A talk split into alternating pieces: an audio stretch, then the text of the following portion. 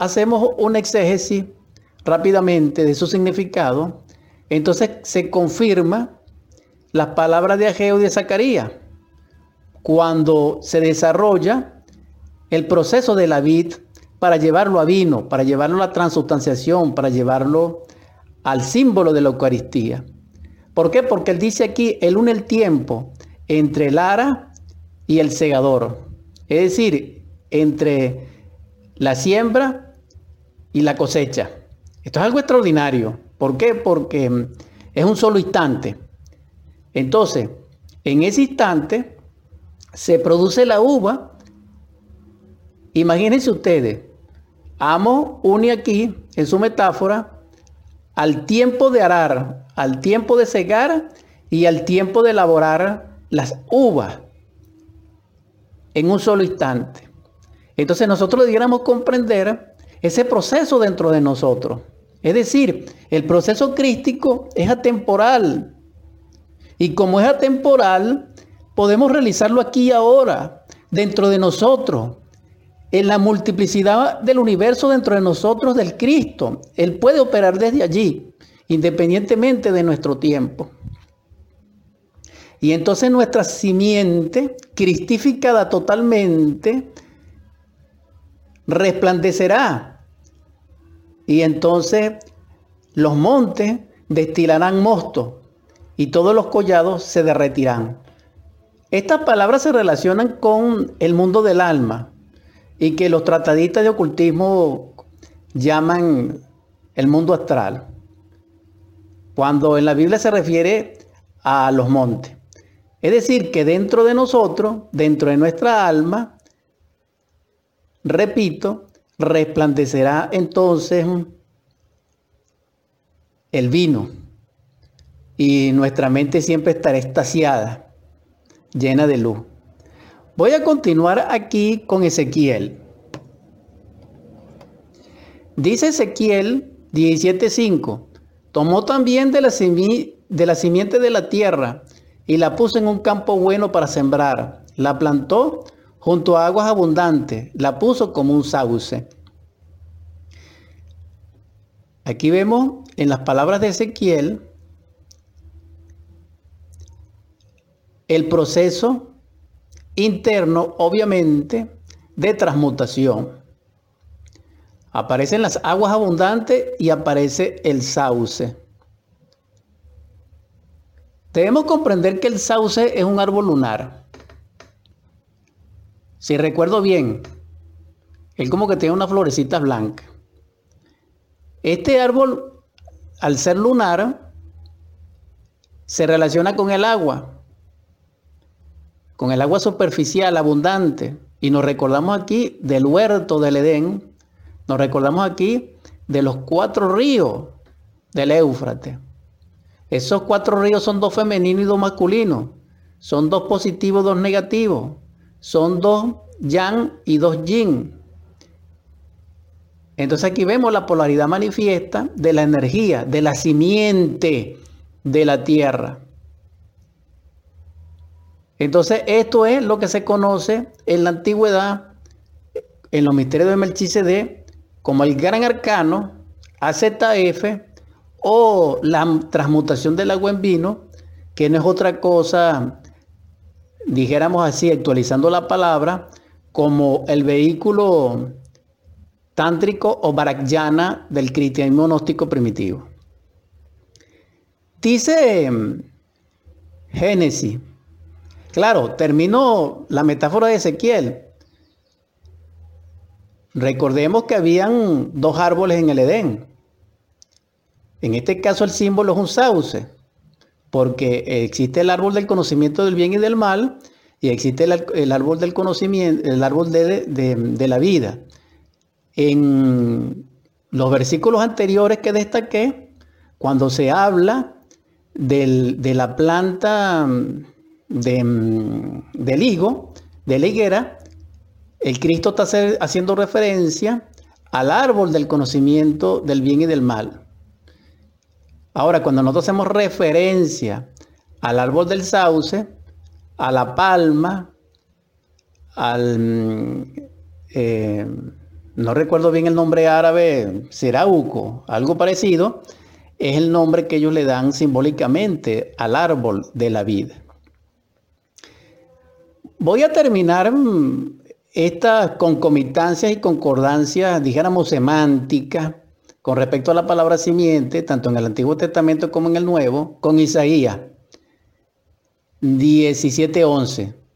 El día que las plantes, las harás crecer y harás que su simiente brote de mañana, pero la cosecha será arrebatada en el día de la angustia y del dolor desesperado. Aquí Isaías es el único que relaciona la simiente con los procesos de la muerte de la angustia y del dolor. Y esto es algo muy interesante porque para que brote la mañana, tiene que morir la noche. Para que brote la, la primavera, debe morir el invierno. Para que brote la felicidad, tiene que morir la angustia, el dolor y la desesperación. Pero en todo caso, si hay una relación entre la muerte que dice Isaías, porque si no muere la semilla, la simiente, no nace la planta, no nace el género específico, en este caso animal, o animal superior, que es el animal intelectual, que somos nosotros las personas. Eso depende mm, de cómo nos refiramos. Porque el hombre verdadero también tiene su simiente, tiene su semilla, pero es crística. Es decir, ya él liberó al Cristo en sustancia, según los misterios de Melchizedek, según la ciencia pura del sacerdocio de Dios, y como tal se puede vestir con su vestidura blanca, de lino, perfecto. Entonces, para que haya cosecha, dice Isaías, será arrebatada en el día de la angustia y del dolor desesperado. Es decir, que aquellos hermanos y hermanas que esperan que la iniciación, que el proceso crístico, que vivir el Evangelio es alegría, es felicidad inagotable, eh, no es pasar necesidades, sino está en la abundancia, se equivoca. Porque la vida de los grandes apóstoles no fue así, no. La vida de los grandes mártires no fue así, no. Recordemos a Job. Job sí, era rico, pero si él quería el Cristo, tuvo que pasar por el proceso que ustedes conocen. Hasta lepra le dio, y él era un hombre justo. Y si eso es así, entonces ¿cómo quedamos nosotros, hermanos, hermanas? Esto es interesante. Vamos a dejar esto hasta aquí. Voy a, a terminar con el versículo con el cual empecé esta edición 262.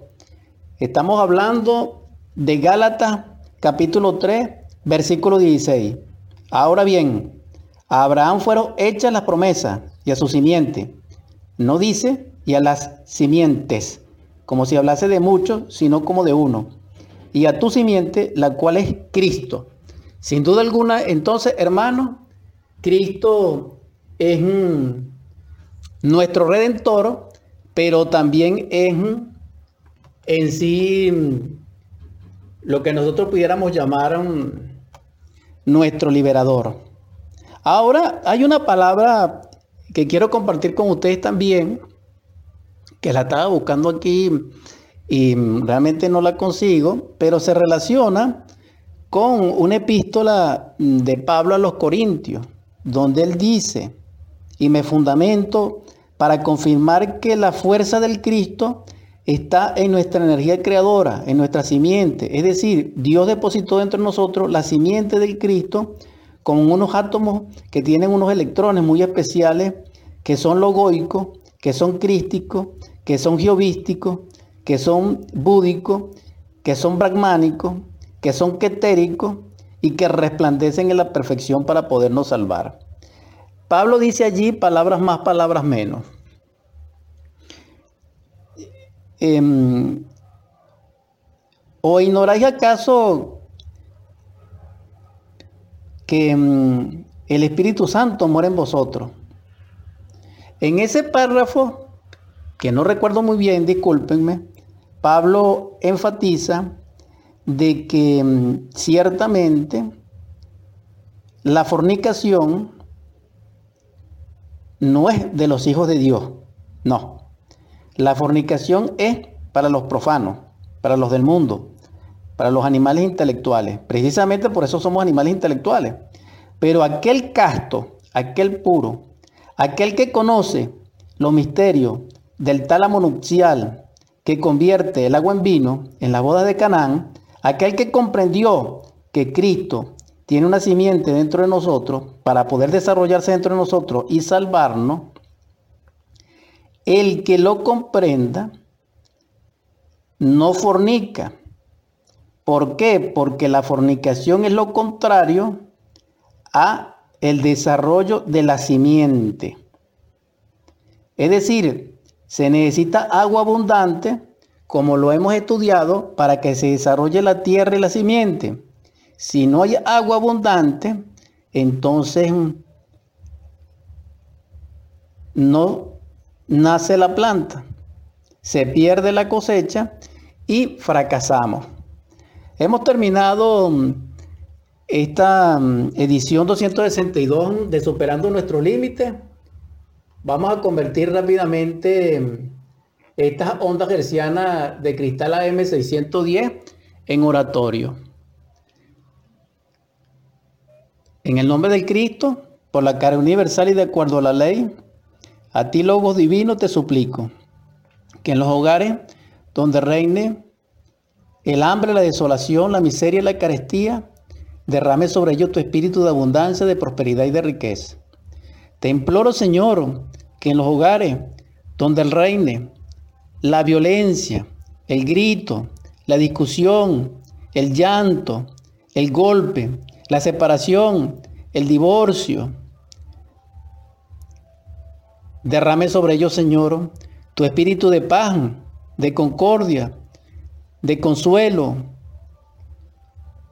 de unidad, donde reine la felicidad sin límite, la dicha inagotable, Señor, de un matrimonio perfecto, de una sociedad radiante de luz, de mm, la Sagrada Familia, donde resplandezca el beso santo que es el ósculo y el abrazo mutuo. También te suplico, Señor,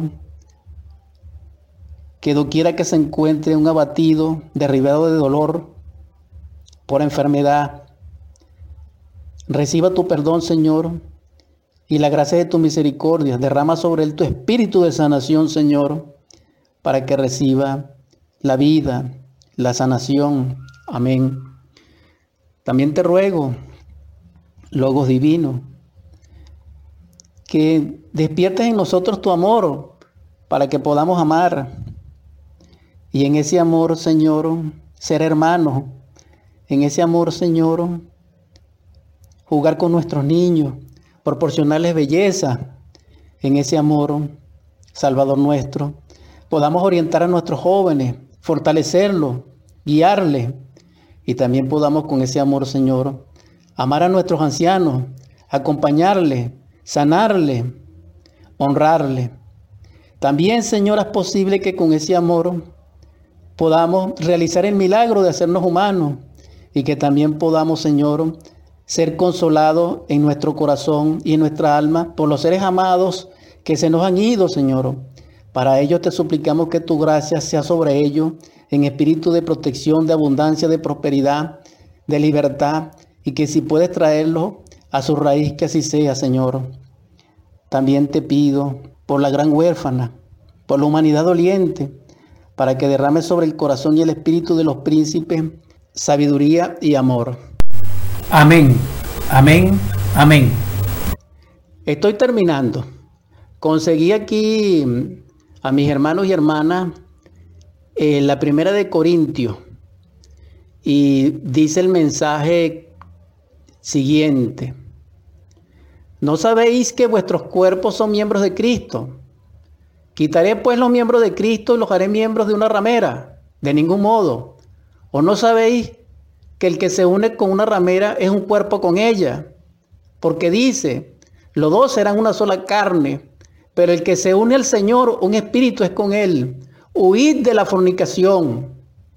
Cualquier otro pecado que el hombre cometa está fuera del cuerpo, mas el que fornica contra su propio cuerpo peca. ¿O ignoráis acaso que vuestro cuerpo es el templo del Espíritu Santo, el cual está en vosotros, el cual tenéis de Dios, y que no sois vuestro?